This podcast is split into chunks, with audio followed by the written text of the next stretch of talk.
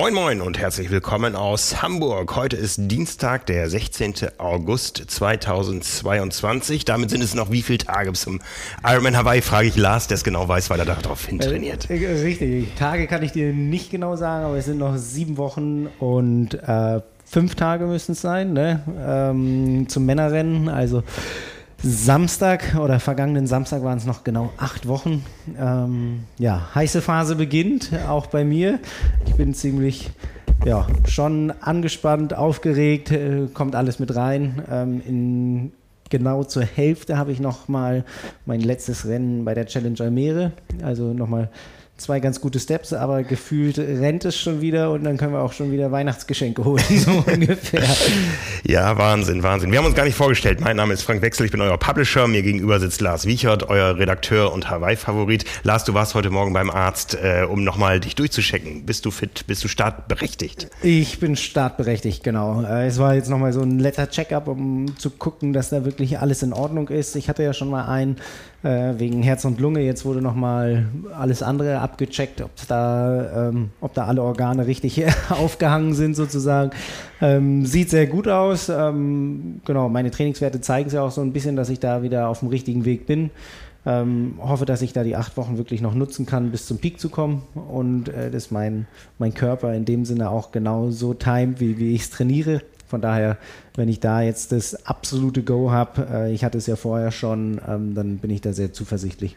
Ja, sehr schön. Wir treten auch zum zweiten Mal gegeneinander an auf Hawaii. Ne? Das erste Mal war im Ironman Hamburg, das zweite Mal stehen wir dann gemeinsam am Schwimmstart, aber nur beim Huala Swim. Äh, bei deinem Rennen werde ich dann mit der Kamera dich, dich und die anderen begleiten, aber das Huala Swim machen wir zusammen. Genau, Huala Swim machen wir zusammen. Da hast du mir äh, gesagt, dass ich mich unbedingt anmelden soll. Äh, hab direkt da als ich es mitbekommen habe, dass die, ähm, ja, das Meldefenster offen ist, habe ich mich da direkt angemeldet, weil äh, beim Hoada-Swim sind ja nicht auf einmal doppelt so viele Startplätze wie sonst. Ja. Bei doppelt so vielen Teilnehmern wie sonst äh, muss man da, glaube ich, so einen Ticken schneller sein. Genau, einfach mal schauen, vielleicht eine andere Schwimmstrecke. Du hast ja schon so ein bisschen angedeutet, vielleicht, äh, ich meine, im Pazifik kann man immer schwimmen gehen, aber da einfach mal so ein bisschen das Getümmel mitkriegen, ähm, und äh, so ein bisschen Wettkampfcharakter nochmal vorher haben, finde ich ganz spannend. Ja, beim Hoala Swim gibt es tatsächlich eine Schwimmstrecke, die habe ich irgendwie so als Schemazeichnung gesehen. Beim Ironman Hawaii gibt es sie weiterhin nicht. Auch keine Radstrecke, auch keine Laufstrecke. Auch auf unsere Anfrage an einen größeren Verteiler bei Ironman haben wir, die Anfrage ist jetzt noch nicht so alt, aber immerhin bald 24 Stunden, haben wir keine einzige Antwort bekommen.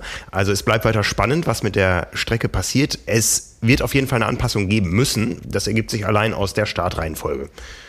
Genau, du ähm, kann man ziemlich leicht ausrechnen, ne? wenn, ähm, sag ich mal, die, die Startrampe ähm, die gleiche ist wie die Ausstiegrampe, dann kommen da schon Athletinnen oder Athletinnen an, die ähm, dann eventuell mit denen, die dann erst auf die Strecke gehen, in, ja, in Kontakt oder in Drängnis kommen. Deswegen muss man da auf jeden Fall mal so ein bisschen schauen, dass da der Start entzerrt wird. Ähm, auf jeden Fall vom Platz her, damit der Ausstieg nicht der gleiche ist wie der Einstieg. Ähm, von daher, so eine kleine Veränderung müsste dann bei der Strecke stattfinden. Aber da kennst du dich ja auf jeden Fall besser aus, wie da die Platzverhältnisse sind. Ja, es wird zumindest eine zweite Rampe geben müssen, denn an beiden Tagen wäre es so, dass äh, die letzten Age-Grupper noch gar nicht über diese Rampe ins Wasser gegangen sind, in dem Moment, wo Lucy Charles Barclay als Erster rauskommt und Jan Frodeno, hoppla, da war was. Jan Frodeno, wir müssen über Jan Frodeno reden. Ja, ein großer Schocker hat uns, äh, uns erreicht. Jetzt müssen wir einmal tief durchatmen und den Moment nutzen wir gerade für ein bisschen Werbung. Der Präsenter der heutigen Ausgabe ist AG1. AG1 kennt ihr, das ist ein Nahrungsergänzungsmittel, dass man sich in Pulverform anrührt, in einer Flasche einen schönen grünen Smoothie damit macht, der 75 verschiedene Inhaltsstoffe beinhaltet. Und AG1 hat einen neuen Partner, einen neuen Brand Ambassador. Das ist äh, Rick Zabel. Bist du schon mal gegen ihn geradelt? Kennst du, kennst du ihn? Äh, ich ich kenne ihn nicht persönlich. Ich, ähm, ein Freund von mir, der kennt ihn ziemlich gut, weil er den mal eine Zeit lang mit gemanagt hat oder der ist da mit in der Werbeagentur. Also, aber ja, vielleicht mit einer der medial am stärksten auftretenden deutschen Radfahrer. Ja, und Ihr könnt ihn im Gegensatz zu uns äh, kennenlernen, indem ihr nämlich an der Strava Cycling Challenge von AG1 teilnehmt. Dafür müsst ihr in diesem August insgesamt 300 Kilometer radeln. 75 Kilometer pro Woche, das sind eben die 75 Kilometer, die diesen 75 Inhaltsstoffen entsprechen. Da kommen dann 300 in einem Monat bei raus, egal ob ihr es Indoor fahrt, auf der Rolle, Outdoor, auf der Straße, auf dem Mountainbike oder wie auch immer. Es ist äh, völlig egal, Hauptsache es kommen 300 Kilometer im Monat raus und unter allen, die das schaffen, werden zehn Gewinner ausgelost. Der erste Preis ist eine geführte Rennrad-Etappentour in den Alpen für eine Person plus Rick Zabel. Ja, also ihr müsst das nicht alleine radeln und ein Starterpaket von AG1. Dann gibt es als weiteren Hauptpreis ein signiertes Trikot von Rick mit einem Starterpaket AG1, ein signiertes T-Shirt von Rick mit einem Starterpaket AG1 und um das voll zu machen, gibt es für den vierten bis zehnten Platz jeweils noch ein Starterpaket von AG1. Ja, das Ganze findet ihr auf Strava. Sucht da einfach nach der AG1 Cycling Challenge. Alles weitere zum Thema AG1 findet ihr unter athleticgreens.com. Es gilt auch weiterhin unser Angebot unter athleticgreens.com slash carbonlactat. Könnt ihr euch mit eurer Erstbestellung zehn praktische Travel Packs dazu sichern. All das findet ihr in den unter den Links, die wir auch in unseren Shownotes äh, wiedergegeben haben. Ja, viel Erfolg beim Trainieren mit AG1 und vielleicht auch beim Gewinnen bei der Strava Challenge. Ja, Jan Frodeno startet nicht beim Ironman auf Hawaii. Das haben viele vermutet.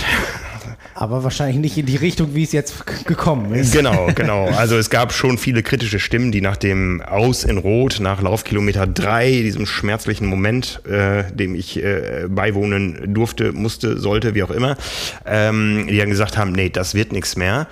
Jetzt hat er den Ironman Hawaii abgesagt. Er hat auch den Collins Cup am Wochenende schon vorher abgesagt. Das war allerdings eher noch die alte Ursache. Ja, er wollte sich komplett auf Hawaii konzentrieren. Jetzt ist ein neues Problem dazugekommen. Jan ist gestürzt. Jan ist gestürzt, genau, hat sich da eine Blessur an der Hüfte zugezogen. Die erstmal harmlos wirkte. Die erstmal harmlos. Die wir alle schon mal hatten. Wahrscheinlich, wer schon mal mit dem Rad hingefallen ist, äh, entweder Schulter, Ellbogen oder Hüfte sind ja so die ersten Punkte, die da ziemlich ähm, häufig dann schmerzen. Und also wenn es schlimmer kommt, bricht sich ein Radfahrer dabei immer das Schlüsselbein. Genau. also und, und ganz schlimm dann die Hüfte. Bei ihm war es erstmal nur eine Prellung ähm, mit Schürfwunde.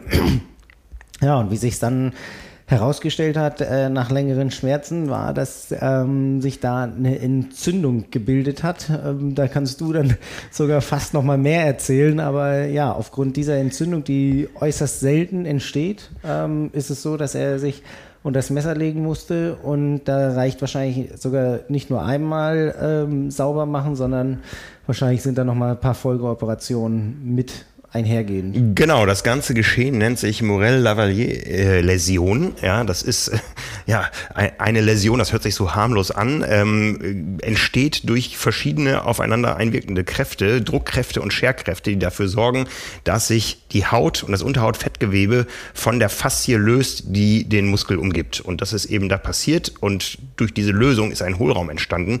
Der hat sich mit Blut gefüllt, ja, ein ganz normaler Vorgang, aber das hat sich dann entzündet und das muss natürlich äh, chirurgisch eröffnet werden und gereinigt werden.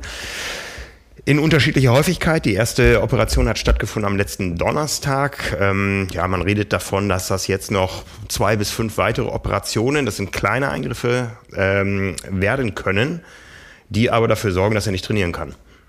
Und ja, medizinischer Eingriff ist ein medizinischer Eingriff. Ja. Also das ist nicht nur in dem Sinne eine Spritze, die da irgendwie reingedrückt wird, sondern da ähm, ja, muss schon ein bisschen geschaut werden, dass da alles gesäubert wird. Ist natürlich ein riesen Rückschlag. Ähm, auch etwas, wo er dann jetzt wieder nochmal mehr Geduld walten lassen muss. Also nicht so wie vorher, wo er ja in dem Sinne immer noch so ein bisschen mit abschätzen konnte, wie viel Druck kann er auf die Sehne geben, hat er Schmerzen oder nicht. Ist das jetzt so eine Sache, die ja nochmal ein bisschen ungewisser ist und mhm. natürlich ähm, ihm ja einen absoluten Strich durch die Rechnung macht mit dem Hawaii-Start, aber ich glaube, dadurch, dass er den Hawaii-Start abgesagt hat und in dem Sinne ja wenn er es eben bis zum nächsten Jahr Hawaii nochmal schaffen will, erstmal wirklich komplett die Zeit hat und überhaupt keinen Zeitdruck mehr irgendwie im Nacken hat. Also wenn er es positiv sehen will und äh, so macht Jan das ja in allen Sachen, in allen Belangen, kann man auch sagen, dass ähm, ja mit der Entzündung jetzt auch auf jeden Fall auch die Achillessehne erstmal Ruhe bekommt und gut ausheilen kann. Ähm, muss man dann so ein bisschen schauen, wie sich eben beides entwickelt und äh, wie stark der Drive dann nochmal ist, da selber anzugreifen. Ja, auf jeden Fall. Ja, er ist in besten Händen. Er ist äh, gerade im Klinikum Osnabrück, was man jetzt nicht unbedingt so als erste Adresse erwartet, aber äh, da schließen sich gerade so einige Triathlonkreise. Ähm, ärztlicher Direktor am Klinikum Osnabrück ist Professor Engelhardt. Der ist auch Präsident der Deutschen Triathlon Union. Der hat einen sehr rührigen Oberarzt, Kaspar Grimm. Mit dem habe ich schon äh, Triathlon gemacht. Da wusste Jan, Jan äh, Frodeno noch gar nicht, was Triathlon ist. Der ist mein Jahrgang. Also wir, wir kennen uns, wir haben schon ein paar Mal gebettelt in der Vergangenheit. Und der Kasper ist inzwischen auch leitender Orthopäde äh, für alle äh, olympischen Sportarten. Also der wird auch schon deine Ruderer äh, behandelt haben, die Triathleten sowieso. Er ist auch Mannschaftsarzt der Deutschen Triathlon Union. Von daher kennt er sich da richtig gut aus. Und äh, da ist er gerade in besten Händen und äh, ja, muss jetzt diese Infektion überstehen, weiß aber auch, dass diese Problematik dann keine Reha bedeutet im Anschluss. Wenn die ausgestanden ist, kann er wieder einsteigen und das sagt er auch, 14 Monate ab jetzt. Was er so im Nebensatz damit erwähnt hat, ist, dass tatsächlich dann mit dem Ironman Hawaii im nächsten Jahr wahrscheinlich Schluss ist bei ihm. Ich weiß gar nicht genau, muss er hat ja, glaube ich, durch den Sieg 2019 immer noch Startrecht. Nächstes Jahr müsste, glaube ich, so sein. Ähm, genau, fünf Jahre lang. Genau, da ist dann halt nur die Frage, ob er ähm, das validieren muss oder nicht. Ob es ab nächstem Jahr wieder so ist, dass man den Startplatz validieren muss. Ähm, ja, hat da auf jeden Fall Zeit, sich vorzubereiten. Ähm, ich meine, mir wäre es recht, wenn das dreimal validieren muss und wir ihn noch dreimal im äh, Kampf gegen die ganz großen anderen sehen. Ja, also. Das wäre auf jeden Fall was. Also hm, es stellt sich natürlich immer so die Frage, ähm, bei so einem Athleten, der ja schon, sage ich mal, ein etwas älteres Alter hat, ähm, wo, wie er auch schon immer gesagt hat, äh, die Jahre im, im Triathlon, im Profizirkus so ein bisschen gezählt sind ist natürlich immer die Frage, wie möchte man seine Bühne verlassen? Ähm, aus meiner Sicht, oder ich finde es immer gut, wenn Athleten das irgendwie selbstbestimmt machen, dass sie dann nicht ähm, abtreten, weil eben eine, eine Verletzung äh, einen Strich durch die Rechnung gemacht hat. Das ist die eine Sache. Und dann finde ich es immer ziemlich schade für ähm, ja, dekorierte Athleten, wenn sie so aufgehört werden in dem Sinne. Ja, also ja. wenn es so ist, dass sie wirklich ja, erfolgreich dabei sind und dann aber nicht den Absprung schaffen und äh, da in dem Sinne immer wieder eins von den Jüngeren irgendwie überkriegen, muss ja gar nicht aus den eigenen Reihen sein, sondern ähm, von der internationalen Spitze.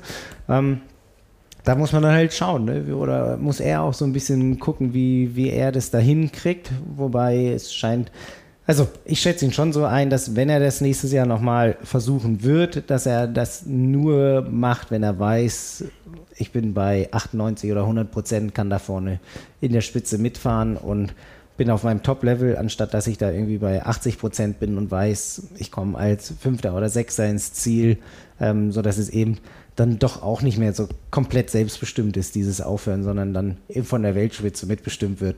Ja, ja. Es gibt verschiedene Arten, seine Karriere zu beenden. Ich meine, wir haben alles erlebt. Ja, wir haben äh, Sebastian Kiele gerade erlebt, der gesagt hat, dieses Jahr noch einmal Fokus Hawaii und nächstes Jahr kein Hawaii mehr, aber ich werde mich noch irgendwo zeigen. Ich werde verschiedene Dinge machen. Timo Bracht hat gerade als, ich glaube, siebter den Norseman gefinisht, fünf Jahre nach seiner eigentlichen Karriere, die er wirklich mit dem Abschiedsrennen gefeiert hat. Äh, Andreas Niedrig macht jedes Jahr drei Abschiedsrennen. Äh, die Railers melden sich jedes Jahr für fünf Abschiedsrennen an, ohne dann zu starten starten oder zu finishen. Äh, Franz Löschke sagt, das ist mein letztes Rennen, wenn sich nicht ein Sponsor findet, ja, und dann findet sich ein Sponsor und wir dürfen ihn äh, weiter sehen auf den Strecken. Also da ist ganz vieles möglich. Jan Frodeno sagt, ich möchte wirklich abtreten. Ähm, mit einem Top-Rennen und er sagt von sich nächstes Jahr, auch mit 42 Jahren, das Alter spielt da keine Rolle. Er fokussiert sich jetzt komplett darauf, noch einmal richtig fit zu werden, das noch einmal durchzuziehen und wirklich mit 42 Jahren nochmal ein richtig, richtig heftiges Hawaii-Rennen zu machen, um es zu gewinnen. Er möchte diesen Kranz nochmal haben. Äh, also wenn man es so betrachtet, nächstes Jahr ist ja Christian Blumenfeld wahrscheinlich nicht am Start, ähm, so wie wir es schon mitbekommen haben. Also vielleicht einer der ärgsten Konkurrenten da nicht mit dabei äh, oder aktuell vom Papier her äh, mit der stärkste.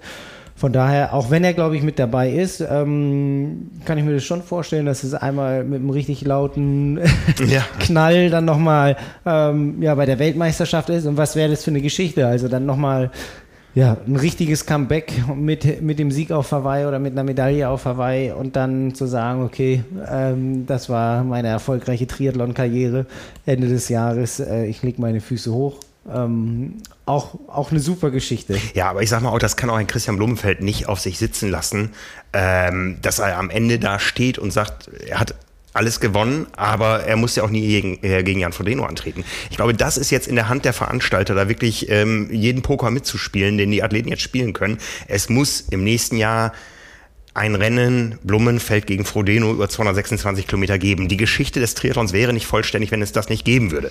Ja, weil du sagtest es, Blumenfeld, Olympia im Fokus. Äh, man munkelt, dass er vielleicht noch mal einmal auf Hawaii starten wird und zwar als Olympiasieger, ähm, weil es das eben auch noch nicht gab. Olympiasieg und Hawaii-Sieg. Jetzt ist er Olympiasieger, dann Weltmeister und eben Ironman-Weltmeister, aber es war halt in Anführungszeichen in, nur in Utah. Ja, wir wissen alle, wie hart das Rennen war und so. Aber dieses Thema, ähm, der will sich ja immer steigern, bevor er dann irgendwann, äh, wie er uns gesagt hat, äh, äh, Laufschuhe und äh, Badekappe an den Haken hängt. Aber es kann eben sein, 24 wird es so sein wahrscheinlich, dass Jan Frodeno nicht dabei ist. Also lieber Felix Weichshöfer, lieber Oliver Schiek, äh, wie auch immer, wir wollen das natürlich auch bei uns sehen, auf unserem Boden. Ja? Also Absolut, also es gibt auch für, für den Athleten selber gibt es ja nichts Besseres als ähm, den aktuell amtierenden, wenn wir jetzt sagen, dass Jan Frodeno der beste oder GOAT ist, ja, ja. der, der es den zu schlagen gibt.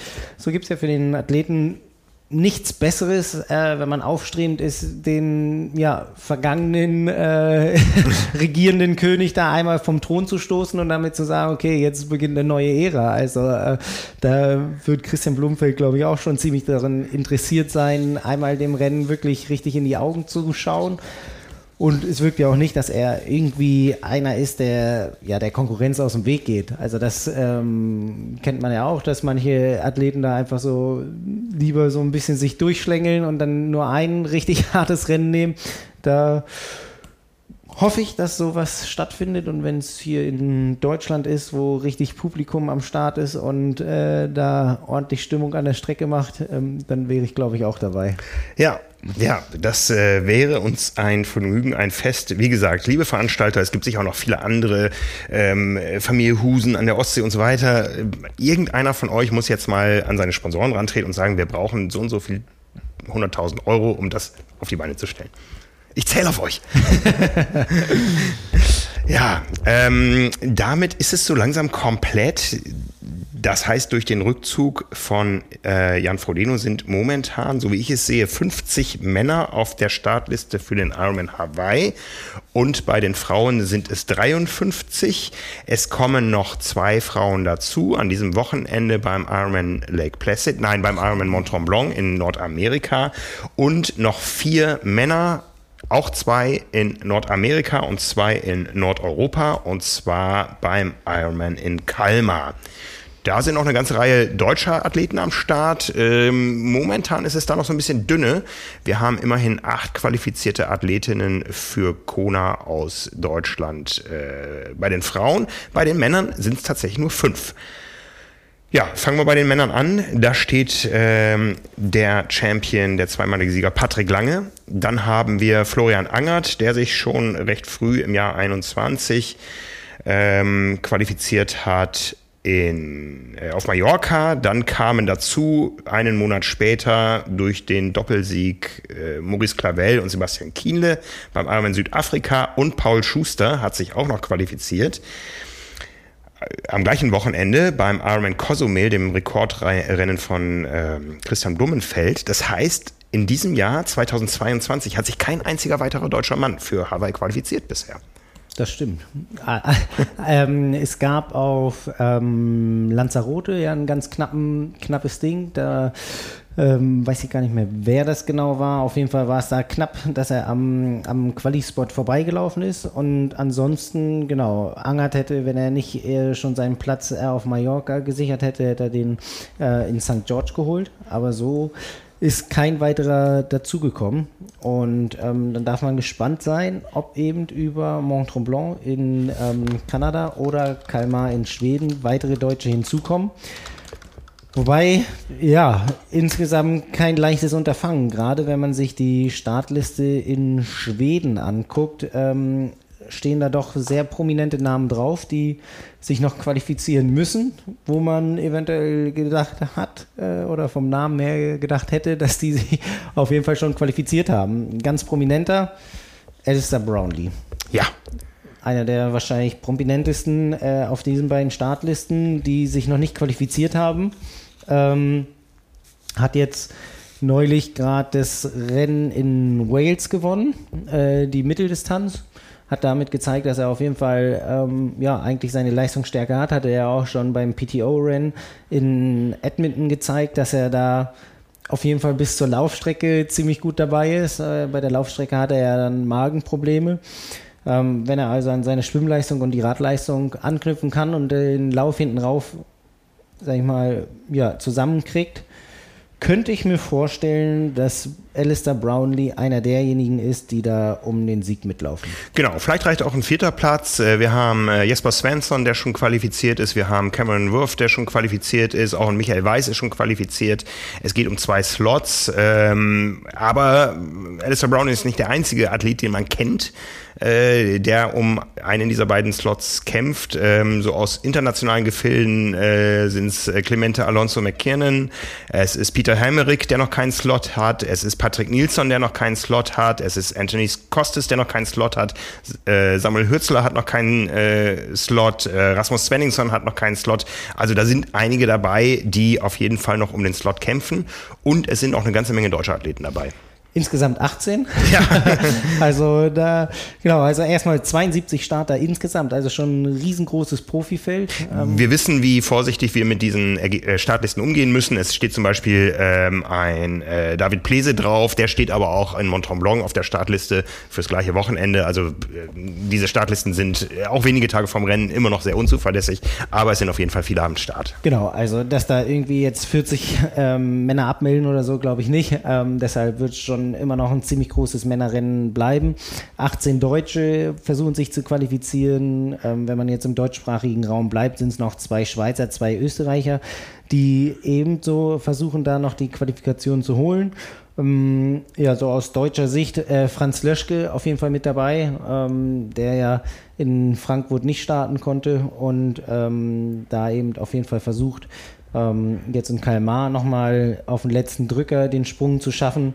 Sonst, äh, ja, Silas Köhn. Ähm, man sieht dann sogar noch jemanden so drauf wie Stefan Schumacher, aber das ist, glaube ich, keiner derjenigen, die da um die Qualifikation mitlaufen. Aber ja, schon ordentliches ähm, Programm und gerade mit den internationalen ähm, Startern, die du da gerade aufgezählt hast, es ist keine leichte Aufgabe. Also wenn man dann so den Schwenk rüber nach Mont Tremblant macht, dann könnte es ähm, rein von den Namen, von der Startliste her leichter sein, da eventuell einen Platz zu kriegen unter den ersten zwei oder einen der ersten beiden Quali-Plätze. Es muss ja nicht der erste oder der zweite Platz sein, wenn die vorher sich schon qualifiziert haben. Genau, dort sind 33 Männer gemeldet. Äh, Cody Beals hat seinen Startplatz für Kona, Josh äh, Amberger hat seinen Startplatz für Kona. Ansonsten sind es vor allen Dingen Nordamerikaner, die da um die Plätze kämpfen. Und es sind auch zwei Markusse aus Deutschland dabei, Markus Tomschke und Markus Herbst. Genau, also ja, da kann man schauen, in, in welche Richtung es geht. Ähm, Colin Chatier ist auch noch am Start, äh, der den ähm, Qualiplatz auch noch nicht hat. Also ähm, auf jeden Fall auch aus Amerika noch eine mit, einige mit am Start, die da den Sprung versuchen. Genau. Ähm, denke so von, vom insgesamten Rennverlauf, äh, von den Namen her, wie es aussieht, könnte Kalmar auf jeden Fall das spannendere Rennen werden. Ähm, Gerade ja, bei, wenn es wirklich irgendwie um die 60 Profimänner sind oder so, äh, geht es ja schon beim Schwimmen richtig ab. Ja. und da muss man dann mal schauen, wie sich da die ähm, ja, Plätze in dem Sinne ähm, schon beim Radfahren sortieren. Ja, also wie gesagt, bisher fünf deutsche Männer nur für Kona qualifiziert. Vielleicht kommt noch ein Sechster dazu. Ja, ich glaube am aussichtsreichsten tatsächlich Franz Löschke. Ansonsten ähm, ein relativ kleines deutsches Starterfeld jetzt durch den Ausfall von Jan Frodeno eben sowohl an Quantität als auch an Qualität eingebüßt. Bei den Frauen wird es wahrscheinlich bei diesen acht bleiben. Äh, nein, es wird ganz sicher bei diesen acht bleiben, denn es ist keine deutsche Frau noch in Nordamerika jetzt gemeldet, in Mont Tremblant. in Quebec, Kanada. Ähm, von daher, ja, ist da der Deckel drauf. Insgesamt 13 Starter, deutlich weniger als bei der letzten Auflage, als es 19 deutsche Profis waren. Und wir wissen noch nicht, wer eventuell noch ausfällt. Das hat man natürlich auch immer noch, wer äh, eventuell noch Finanzierungsprobleme hat. Ähm, denn der Ironman Hawaii ist natürlich auch für Profis deutlich teurer geworden in diesem Jahr. Und äh, wir hören da so einiges aus der Profiszene, dass das nicht selbstverständlich ist, da jetzt hinzureisen und äh, das Rennen einfach durchfinanziert zu haben. Ja, um mehr Geld geht es am Sonntag in Chamorin. Chamorin heißt Chamorin. es, wird es ausgesprochen. Ich habe gelernt, auf Deutsch gibt es das, da heißt es Sommerrhein. Okay. Ähm, die Professional Triathletes äh, Organization ist sich selber nicht ganz einig, ob sie es Chamorin nennen oder Bratislava. Bratislava ist die nächste größere Stadt. Die kennt man eher. Chamorin kennt man nur, wenn man irgendwo sportaffin ist. Da findet der Collins Cup statt. Äh, unsere Kollegin ist bereits auf dem Weg. Das heißt, ganz viel Vorberichte bekommen wir aus erster Hand vor Ort. Da werden wir natürlich auch noch intensiv auf allen Kanälen oder auf anderen Kanälen drüber berichten. Das ist überhaupt so ein kleines Thema. Ähm, es ist ja gerade richtig viel los und äh, ihr wisst, äh, dieser Podcast äh, ist dafür da, Dinge einzuordnen, äh, mal auch unsere Meinung zu sagen. Wir sind kein Ergebnisdienst. Das müssen wir einfach mal festhalten. Ähm, es gab am Wochenende auch großen Triathlon, es gab die Wochen davor großen Triathlon, aber wir können an dieser Stelle nicht alles machen und wir wollen euch auf keinen Fall mit Zahlen langweilen. Äh, wir können nur Dinge einordnen. Ja, ähm, momentan ist so die, die, die Zeit, da können wir so ein bisschen überleiten, der, der großen äh, Sportfeste. Ähm, was die PTO in Verbindung mit World Triathlon am Wochenende aufzieht, ist ein großes Sportfest.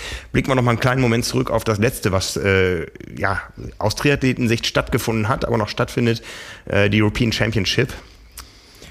Mega Event. Also ich war selber Teil äh, in Glasgow noch, ähm, 2018. Ähm, und als Sportler, auch wenn man da immer noch so teilweise in seiner eigenen äh, Unterkunft wohnt oder so, ist es schon äh, einfach schon so ein großes Ereignis, dass da alle gemeinsam irgendwie ähm, eine Europameisterschaft haben oder ihren einen ihrer Hö Saisonhöhepunkte am gleichen Datum oder in den gleichen beiden Wochen. Also da ist dann auch schon ja eine ganz gute Kommunikation untereinander, wenn man sich da so sportartübergreifend kennt. ein kleines Olympia. Ein kleines Olympia, genau. Auch wenn es äh, nicht immer so olympische Dörfer gibt oder so, ist da dann doch so die Kommunikation untereinander. Kennt sich aus Trainingslagern oder aus Sportfördergruppen. Das ist da auf jeden Fall dann schon so ein, ja, ein ganz anderer Charakter. Und ähm, wenn man jetzt auch München betrachtet, und da kann man auch wieder so ein bisschen den Zug zur PTO-Tour nehmen ne? oder zum Collins Cup was da für eine Begeisterung von den Zuschauern ist. Großartig. Also, mhm.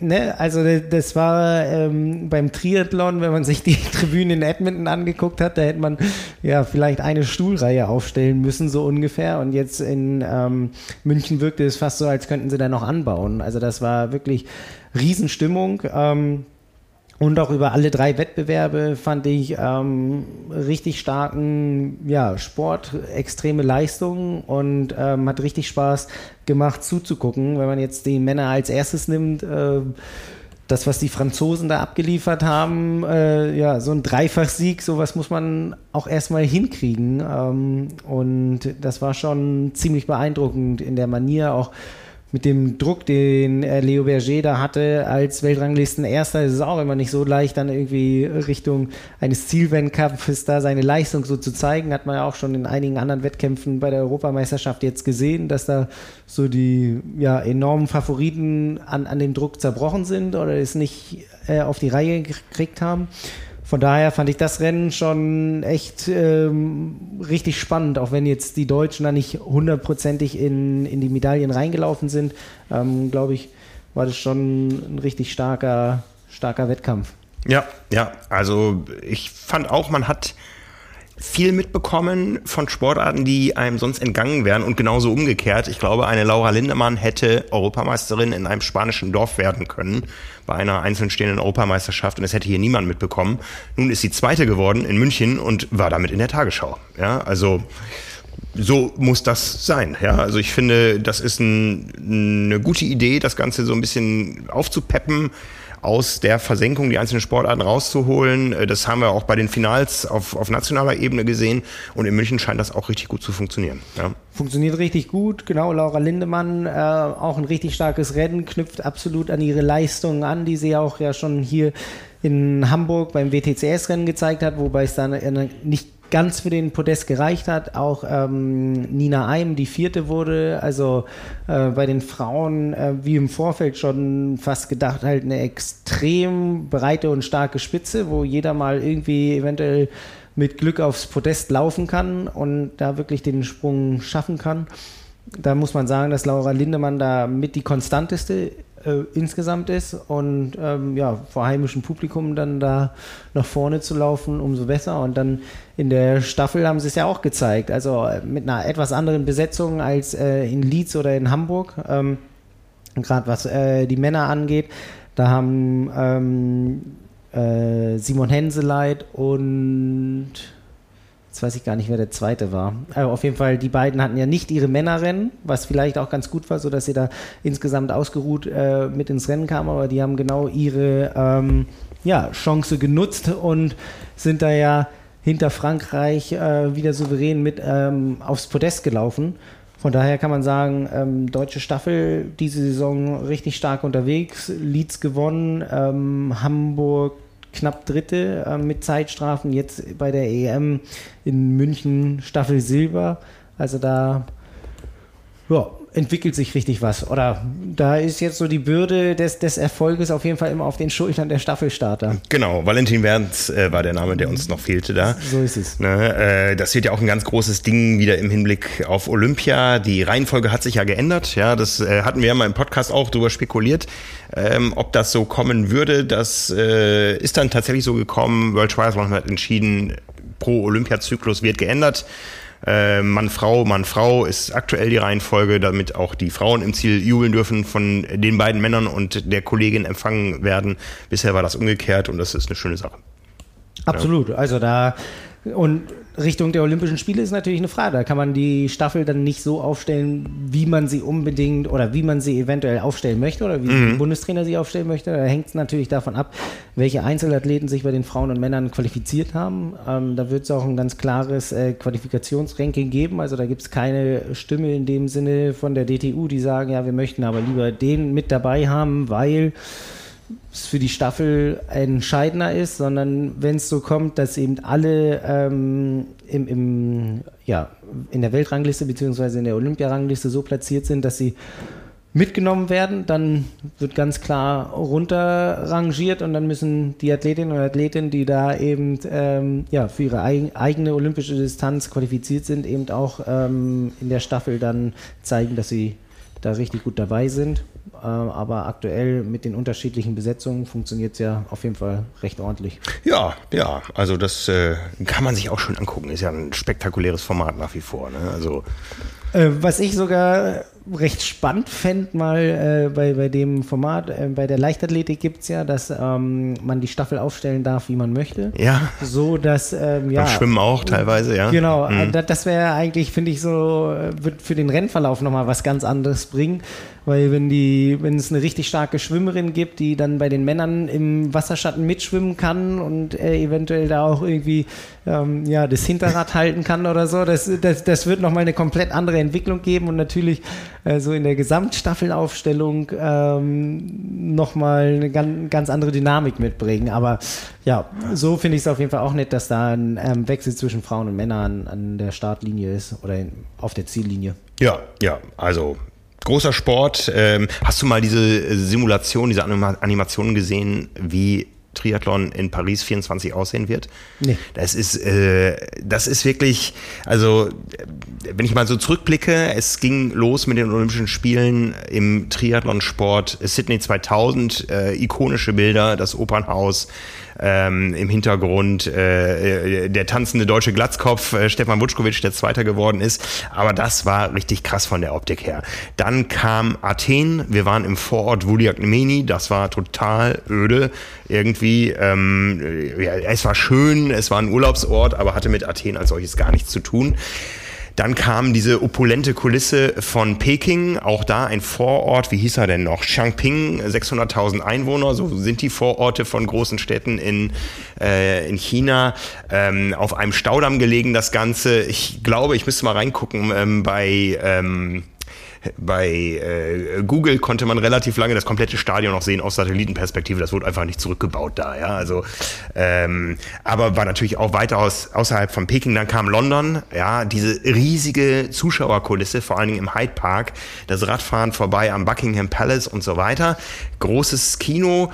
Ähm, Tokio, nein Quatsch, äh, wir hatten ja noch, wir hatten Rio. ja noch Rio, äh, du warst dabei, ich war dabei, ähm, der Triathlon an der Copacabana, ja, dieser tolle Strand, ähm, der Zuckerhut äh, im Hintergrund bei der Siegerehrung, ähm, aber so nichts, nichts ikonisch städtisches.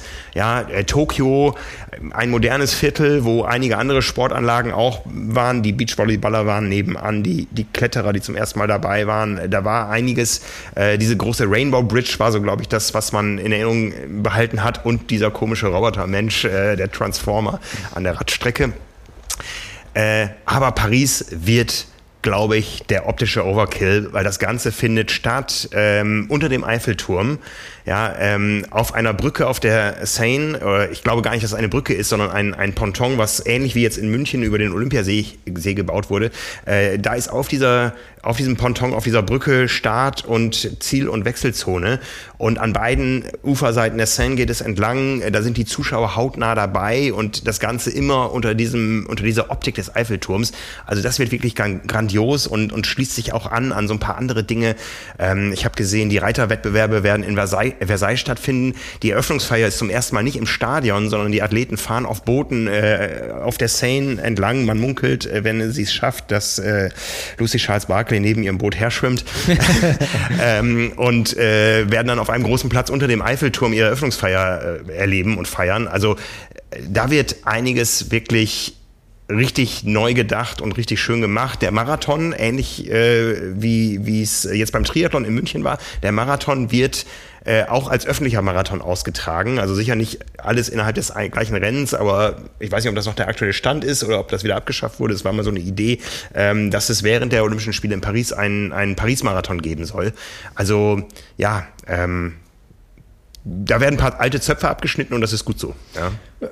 Ja, wenn Sportarten mit direkt in die Großstädte reingeholt wird, finde ich, ist das äh, immer eine attraktive Sache. Also ja, für, für die, die ähm, Anwohner, für die Zuschauer, die können da ja fußläufig hin. Man muss nicht irgendwie großartig weit rausfahren.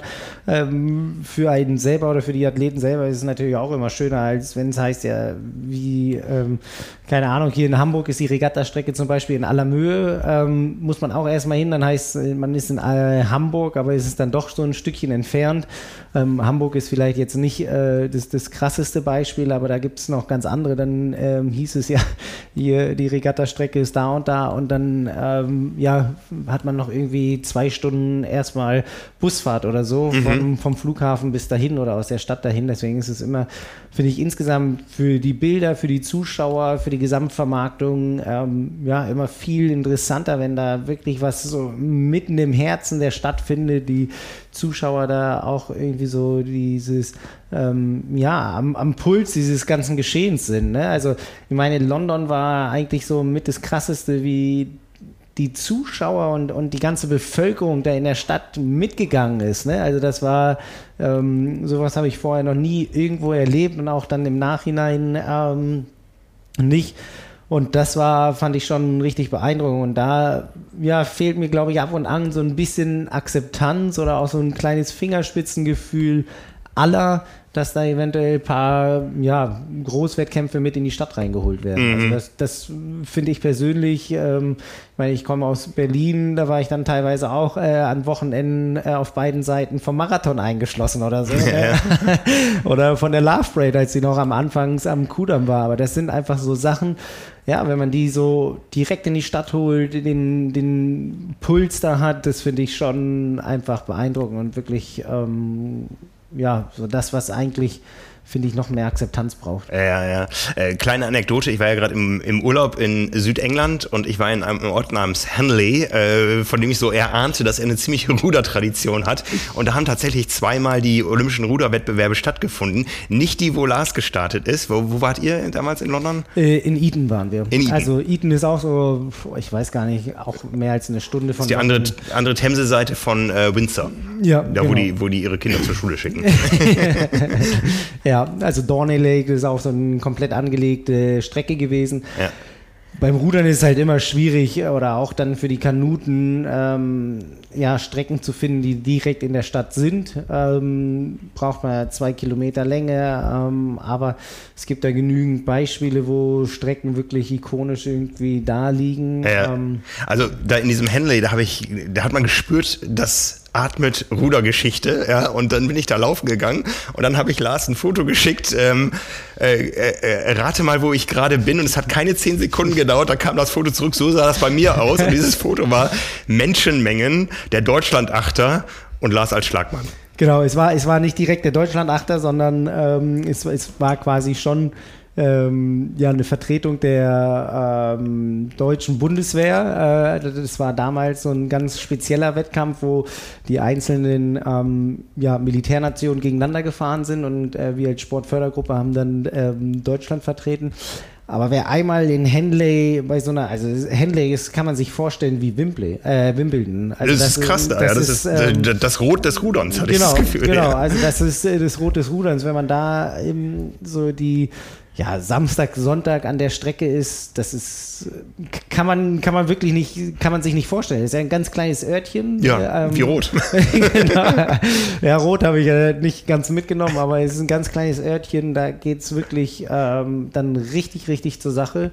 Und ähm, die Briten kommen dann da mit ihrem Oldtimer Rolls Royce, gucken sich die Rennen an, alle haben Anzüge an, es ist sogar Anzugpflicht in, auf manchen Grandstands.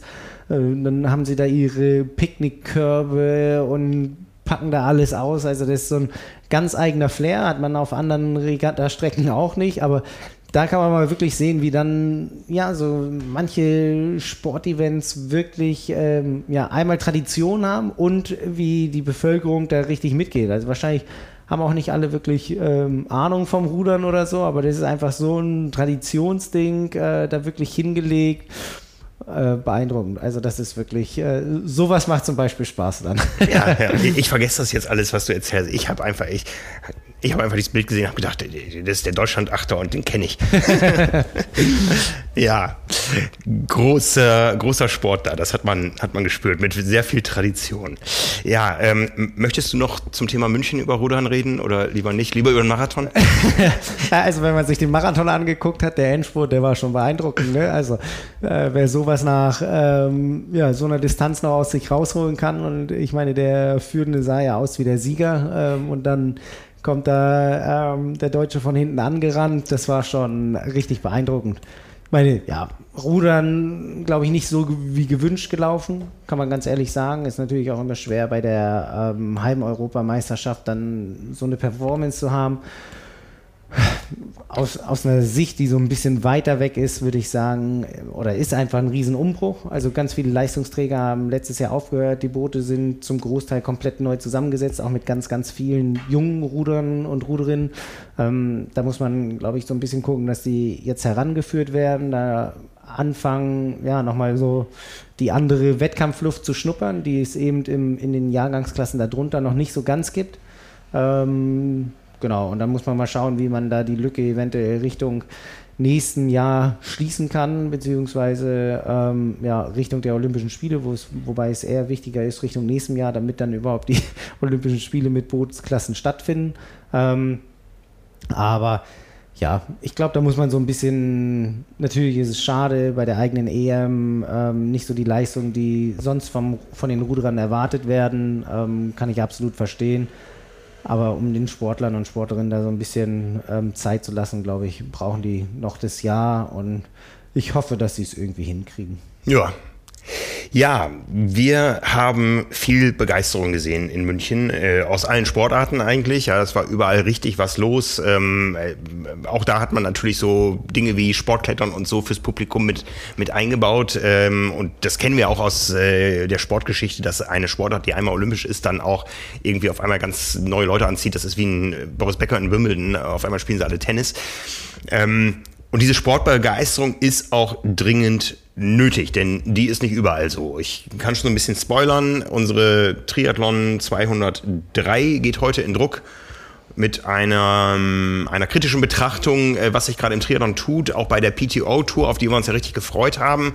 Da gab es großen Sport. Ähm, Kollegen haben darüber gesprochen im äh, Podcast. Ich weiß gar nicht, wer wer wer es äh, Thema hatte dann, äh, aber Zuschauer waren nicht da. Und äh, auch wenn wir jetzt aufs Wochenende vorausblicken, wir haben die ähm, ganzen Wettkämpfe in Chamorin, Sommerrhein, Bratislava, wie auch immer wir es nennen, aber wir können auch davon ausgehen, Zuschauer werden die sein, die in den Age Groups äh, anderweitig starten.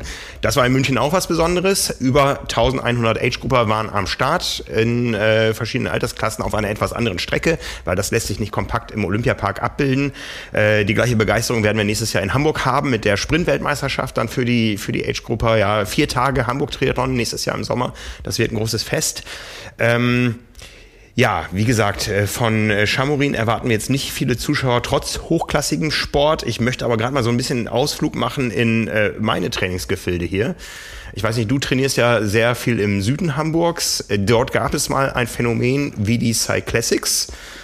Erinnerst du dich dran? Ich erinnere mich sogar dran. Das waren die ersten Cyclassics, bei denen ich teilgenommen habe. das war 2017. Äh, da ging äh, sogar auch noch der Ironman äh, südlich von Hamburg lang. Ähm, eine extrem schöne Strecke da durch Rosengarten. Fandest du? naja, also hat auf jeden Fall so landschaftlich und alle, alles ein bisschen was anderes zu bieten, als wenn man mhm. am Deich lang fährt. Ähm, und auf der ähnlichen Strecke ging dann auch ein paar Wochen später die Cyclassics lang, was glaube ich da auch schon so ein bisschen bisschen zum Unmut der Niedersachsen geführt hat, weil Hamburg sich als großer Ausrichter dargestellt hat und dann ähm, aber ähm, ja, der Ironman und die Cyclassics irgendwie zu 80 Prozent auf der niedersächsischen Boden stattgefunden hat, äh, so ungefähr. Ähm, und da gab es natürlich dann auch äh, gewisse Anwohner, die dann ähm, ja da ein bisschen Druck gemacht haben und sich beschwert haben, dass da ja die Straße für fünf oder sechs Stunden gesperrt ist. Ja, die Cyclassics sind wirklich Classic. Die finden jedes Jahr statt, wenn nicht gerade Corona kommt oder sonst sowas.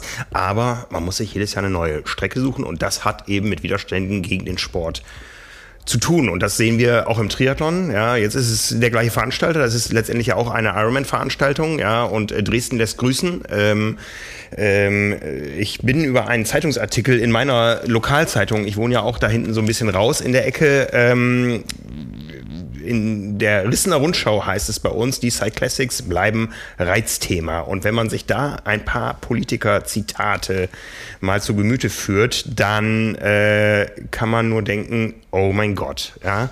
Mal kurz eingeordnet, 14.000 Radfahrer treten bei den Cyclassics an. Man könnte jetzt wunderbar sagen, und solche Beispiele gibt es, rund um Rot beispielsweise, wir machen hier ein Stimmungsnest. Ja, wir hängen Banner über die Plakate. Hettlingen grüßt euch, kommt gerne wieder macht hier Urlaub. Nee, nichts dergleichen. Es gibt viele, viele Befindlichkeiten und darum ändert sich auch die Strecke der Cyclassics jedes Jahr. Die Stimmung in der City ist jedes Jahr großartig, aber auf dem Dorf will man sowas anscheinend nicht mehr. Ja, dieses Jahr kommt ja sogar noch hinzu, dass äh, aufgrund der Streckenführung oder der Genehmigung eben anstatt der drei Strecken, wie es sonst immer war, mhm. das ist eben eine ja, kurze Strecke mit 60 Kilometern, dann eine mittlere mit ähm, 90 oder 120 und dann die lange mit ähm, 140 oder 160 Kilometer gibt, gibt es ja jetzt sogar nur die ähm, kurze und die mittlere Distanz, sodass dieses Jahr aufgrund der Streckenführung sogar nur zwei Strecken angeboten werden können. Ja, ja, also ich will hier jetzt nicht äh, Politikernamen nennen und auch keine Parteien. Ähm, das spielt alles äh, keine Rolle, glaube ich, denn es geht darum, Interessen von Anwohnern Gewerbe, also hier wird zum Beispiel, äh, zum Beispiel äh, auch erwähnt, dass, ähm, dass äh, der Einzelhandel ja zumachen muss an diesem Sonntagmorgen. Ich fahre so gerne am Sonntagmorgen durch diese Straßen, weil es da keinen Einzelhandel gibt, weil es da keine Autos gibt, weil es da keine Traktoren gibt und so. Da ist einfach mal nichts los. Trotzdem werden da Dinge aufgebauscht ähm, und da brüsten sich dann äh, Bürgermeister mit Sätzen wie, wir haben in den Gesprächen massive Reduzierungen der Veranstaltung hinbekommen. Ja? Äh, die die Zugänglichkeit zu den Feuerwehrgerätehäusern ist gewährleistet. Das soll der Trost für uns sein, dass wir es tragen sollen und wollen. Ja, ähm, wir mussten einfach lernen, dass die Genehmigung erteilt wird. Anlieger müssen ihre Interessen zurückstellen. Ja, ähm, ich habe nach wie vor auf Grundlage des Beschlusses der Gemeindevertretung gegen die Veranstaltung gesprochen, leider erfolglos, aber in den kommenden Jahren dürften wir Ruhe haben. Ah, es ist wirklich ganz, äh, ganz grausam. Ein Amtsdirektor lässt sich zitieren mit, viel wichtiger ist aber aus meiner Sicht, dass wir in Zukunft keine Rennen dieser Art mehr in der Marsch haben werden. Ja, äh, es wird von Klagewünschen von Gemeinden geredet, die extra äh, Haushaltsmittel äh, beiseite gelegt haben, um Rechtsmittel einlegen zu können. Ähm, ja, ähm, Das ist, das ist äh, äh, ein, ein, ein, ein äh, anderer Bürgermeister wird zitiert, dass er ja sich damit abgefunden hat, dass er keine Siegchancen mehr vor Gericht hat. Ja, also da wird wirklich kämpferisch hervorgegangen. Und einen möchte ich positiv hervorheben, äh, den nenne ich auch, das ist der Bürgermeister Rahn von Hettlingen, der sagt, wir haben eine Lösung für die Feuerwehr gefunden, wo andere ein Problem gesehen haben. Und er bekennt nämlich auch, und das ist, glaube ich, ganz wichtig, ich bin Selbstläufer. In Hamburg, Wedel und anderen Orten werden für mich Straßen gesperrt. Wir sollten alle bereit sein, wenn wir weiter solche Veranstaltungen haben wollen. Ja? Und jetzt darf mal jeder drüber nachdenken, wo er vielleicht auch mal in anderen Gemeinden ähm, sich bewegt, Sport macht, Infrastruktur nutzt und äh, vielleicht das ein oder andere Zugeständnis auch mal bei sich machen muss. Weil diese ganzen Leute, die sich hier beschweren, die fahren durch mein Wohngebiet, um aus ihrem Speckgürtel nach Hamburg zur Arbeit zu kommen. So, ich habe fertig. ja, aber da genau an, an den Kommentaren erkennst du ja, wie, ja, wie aufbrausend so ein paar Themen sind. Ähm, und, und wie schade es ist, dass dann eben äh, so Großevents, die in dem Sinne eigentlich auch Massen wirklich begeistern, dann ähm, doch zu, zu sehr viel Ärger führen und wie kompliziert es dann sein kann, ja. irgendwelche Streckenführungen zu finden. Es gehören immer mehr dazu. Also ähm, ich glaube, viele haben jetzt von uns auch ein absolutes Ironman-Bashing erwartet in den letzten Wochen. Äh, wir sehen natürlich viele Dinge da auch kritisch, aber wir sehen sie durchaus von beiden Seiten. Äh, wir sagen ganz klar, die Kommunikation, die Ironman ähm, gemacht hat aus einer Lose-Lose-Situation, war sicher schlecht. Es wäre auch, äh, wenn man sich anders entschieden hätte, schlecht gewesen, schlecht aufgenommen worden. Aber es gehören mehrere Seiten dazu. Es gibt gibt immerhin eine neue Strecke für Dresden. Ja, äh, dazu wird es nachher, ich bin da noch nicht so im Bilde, einen Artikel auf Trimark geben, aber es gibt Hoffnung. Und das ist erstmal ein gutes Zeichen. da gibt es auf jeden Fall Einigung. Also es zählen immer beide Parteien dazu und da muss, glaube ich, ein gutes Miteinander sein. Und wenn direkt von Anfang an da irgendwie die Ellbogen ausgefahren werden und man da schon irgendwas äh, blockieren will für die nächsten Jahre oder so, macht es dem Veranstalter nicht leichter, egal welcher Veranstalter es ist. Und ähm, umso ja, trauriger finde ich, dass es überhaupt äh, ja, so, so ein paar Menschen gibt. Es sind wahrscheinlich auch die, die dann mit 50 Zentimeter Abstand ähm, auf der Landstraße neben dir herfahren, obwohl kein anderes Auto ja, die, ist. die Scheibenwischerdusche kenne ich als Radfahrer da. Genau, ja. also und, und das sind wahrscheinlich die ähnlichen Menschen. Und da muss man sich ja dann fragen, ob da nicht ähm, so der 1,50 Meter Abstand nicht eventuell ein bisschen besser ist, auch, ja. in, der, auch in der Gesamtbetrachtung äh, der Situation. Ja. Das, das Problem ist da nicht neu. In, also wie gesagt, wirklich, es ist eine dünn besiedelte Gegend. Ja, es gibt immer mal wieder Polizeikontrollen, wo man dann mit 15 Euro zur Kasse gebeten wird, wenn man den schlechten Radweg nicht benutzt als Radfahrer. Äh, Bürgermeister haben sich damit gebrüstet, dass sie äh, inzwischen einzelne Kopfsteinpflasterpassagen bewusst in die Straßen eingebaut haben, äh, damit es für die Radfahrer unattraktiv wird. Ey Leute, freut euch doch, dass Großstädter in eure Gegend kommen, um dort Sport zu treiben, äh, weil sie wissen, dass eure Gegend so lebenswert ist. Ja aber das ist, glaube ich, Deutschland. Ich sage jetzt mal, das ist Deutschland, aber wir gucken ja immer gerne nach Hawaii. Dort gab es ein, ein Rennen, ähm, Surf to Sky oder so hieß das, also vom Meer bis, äh, bis zu den höchsten Punkten, die man auf dem Rennrad erreichen kann auf Hawaii, fällt dieses Jahr auf wegen Befindlichkeiten, wegen Genehmigungsproblemen und so weiter. Ja, ähm, wie gesagt, wir sind hochgespannt, was da noch kommt vom Ironman Hawaii. Die Strecken liegen noch nicht vor. Ähm, aber man muss Kompromisse finden, ja. Und wenn jetzt dieser eine Bürgermeister sagt, ich laufe auch mal den Hamburg-Marathon, da wird für mich gesperrt, so wie du gesagt hast, äh, ich, ich hab, war auch schon gefangen vom Berlin-Marathon, ja. Ähm, ey, das macht unser Land doch lebenswert, dass wir solche Sachen überhaupt machen können. Ja? Finde ich auch. Also, kann, kann, ich nichts äh, hinzufügen. Also und ähm, ja, und irgendwie so lauter Kriterienrennen, wo man dann auf dem Parkplatz äh, von Obi oder so fährt, auf einer Schleife von 800 Metern und dann, äh, weiß ich nicht, eventuell da sogar noch irgendwie im Ententeich nebendran, damit überhaupt irgendein Wettkampf stattfinden kann. Ähm, das darf es ja, oder das darf es nicht sein und das will man ja auch nicht haben. Also irgendwie muss es doch auch äh, möglich sein, dass dann Rennen stattfinden, wo es eine große Schleife von 90 Kilometern oder eventuell sogar 180 Kilometern gibt mhm, oder so. Mhm. Ähm, ich meine, wenn zum Beispiel so ein Ironman Mallorca stattfindet oder so und man dann irgendwie nur auf, auf der Straße in Alcudia da seine äh, 20 Runden fährt, damit man 90 Kilometer zusammenkriegt oder so, das wäre ja auch ähm, nicht das, was, was ich haben will, wenn ich zum Ironman Mallorca fliege, sondern dann ist es da irgendwie wirklich durchs Gebirge gefahren, die Landschaft mitbekommen und das zählt, äh, finde ich, echt für viele Sachen und so wäre es dann in Rot genauso, wenn da auf einmal die Strecke komplett verändert wird, dann wäre das äh, ja der Aufschrei auch groß, dass dann die ganzen ikonischen Anstiege, Hotspots nicht mehr da sind. Ja, Aber ja. Da ja, fehlt es, glaube ich, ab und an. Ähm, hat man ja auch schon bei der Olympiabewerbung mit Hamburg gesehen. Ähm, da gab es ja auch viele Befindlichkeiten. Ja, aber vielleicht, vielleicht ist ja sowas, wie wir es jetzt in München gesehen haben, so, ein, so eine erste ähm, Zündflamme, um wieder eine solche Begeisterung herzustellen. Ich meine, da gibt es Diskussionen gerade man kann trefflich darüber streiten, ob 2036 der passende Termin wäre für Olympische Spiele in Deutschland. Es gibt, ähm, es gibt, glaube ich, äh, auf der argumentativen Ebene sowohl Gründe dafür, es gerade dann zu machen, als auch dagegen. Manche Dinge verbieten sich, manche Dinge bieten sich an. Ich glaube einfach, es wäre ein schlechter Zeitpunkt, weil Gegner Deutschlands das ausnutzen würden, dass eben nach 1936 sich äh, Deutschland für 2036 äh, bewerben würde. Aber vielleicht entsteht ja so langsam eine Bewegung, die dazu führt, dass man irgendwann Olympische Spiele, die eben nichts mehr mit ähm, äh, Peking-Gigantismus zu tun haben dürfen, das ist auch ganz klar, dass man solche Olympischen Spiele wieder irgendwann haben kann und sich darüber freuen kann als Deutschland. Also, wenn du dieses Thema aufmachst, klar, dann müssen die Olympischen Spiele komplett kleiner werden oder was heißt kleiner werden? Es muss einfach nachhaltiger gedacht werden. Da ist in den letzten Jahren einfach vieles in die falsche Richtung gelaufen. Äh, aus meiner Sicht auch äh, mit der neuen Führung dann beim IOC, trotz Absolut. der ganzen Ansagen, ging es einfach in die falsche Richtung. Ja. Ähm, so die Lieblingsspiele, die ich immer noch habe und, und die ich so in Erinnerung habe, wo ich auch dann häufiger danach nochmal war, sind ähm, die Winterspiele in Lillehammer gewesen. Oh, und, und, super schön. Und mhm. das wäre, finde ich, so eine Sache, ähm, da muss, müssen auch die Sommerspiele hin.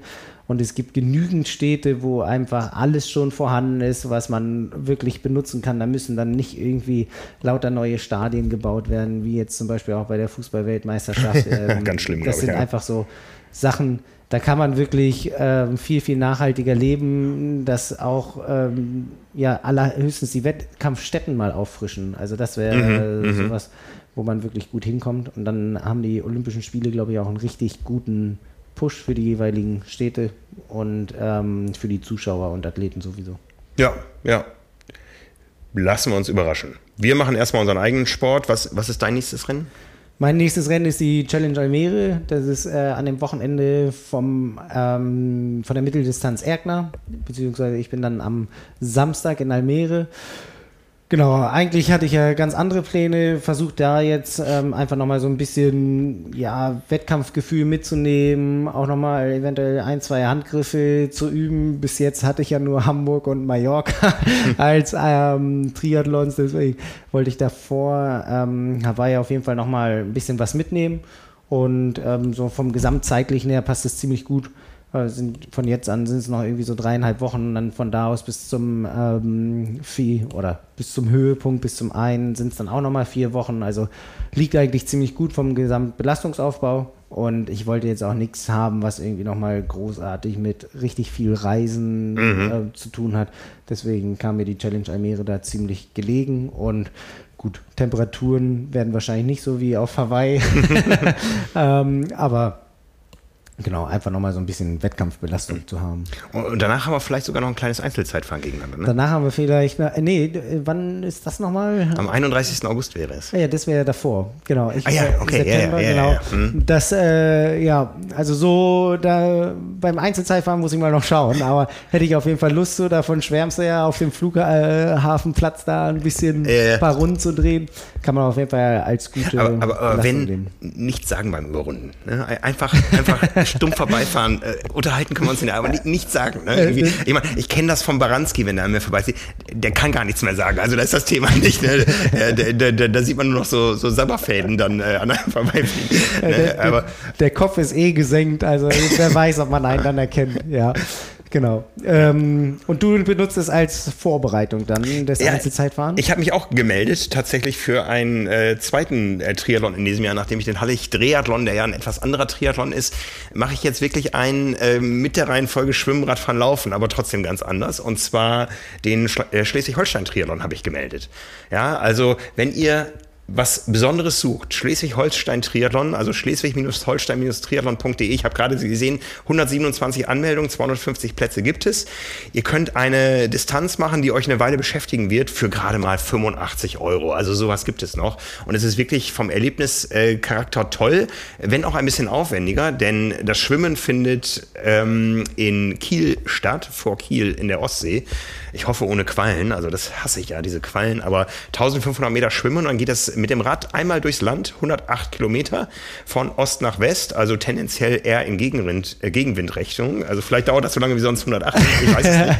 ja, wenn eine steife Brise aus West weht, dann wird es auf jeden Fall schwer. Genau, da geht es nach Husum und dort werden 16 Kilometer gelaufen. Also 1,5, 108, 16. Das Ganze als, ähm, ist es ein Wettkampf? Ich weiß es nicht, wenn keine Zeitnahme stattfindet.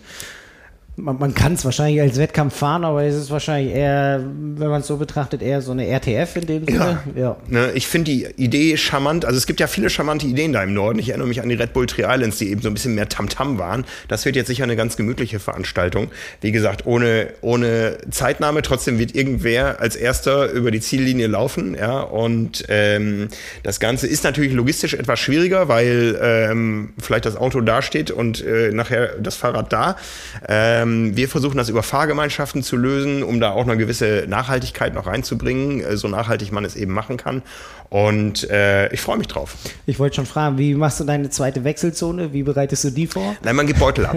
ah, okay. also, also es dürfen andere Leute deine Wechselzone herrichten, sozusagen. ja, ja. Ja, ja. Äh, ähm, ich glaube, der Veranstalter macht das. Ja, Ja, das war ja bei, bei den Red Bull Tree Islands teilweise auch so. Also wir haben ja teilweise unsere Räder an der Fähre abgegeben, um sie dann hoffentlich am nächsten Tag in der Wechselzone äh, wiederzufinden mit äh, Luft auf den Reifen und so weiter. Also ähm, hier ist es eben so, man hat eine erste Wechselzone, die man sich wahrscheinlich einrichtet, dann schwimmt man, dann fährt man los und hat äh, Laufbeutel abgegeben, die dann am anderen Ende des Landes im wahrsten Sinne des Wortes warten. Ja. Wie ist es mit Streckenabsperrung oder so? Oder wann, wann ist überhaupt der Start? Fährst du nachts? ist es tagsüber? Äh, Nein, die, die, ähm, die, ähm, der Start ist um 8.30 Uhr. Ja, das heißt, dann ist man irgendwann um 9 Uhr auf dem Rad.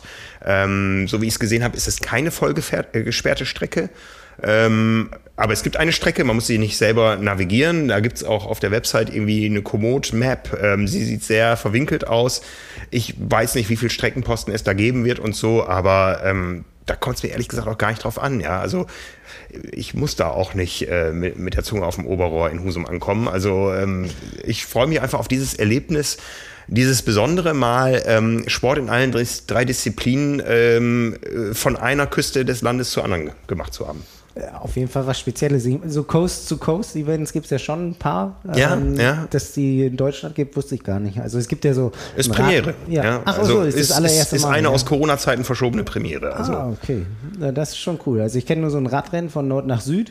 Es gibt Ja. irgendwie Flensburg-Garmisch oder so, glaube ich, irgendwie auch. Ähm, das mache ich nächstes Jahr, aber nicht als Radrennen, sondern als Tour über neun Tage mit meinem Großen Oh, okay. Gutes Wetter. im Mai. ja, das äh, könnte dann klappen mit dem guten Wetter, ja. Ne, nicht schlecht.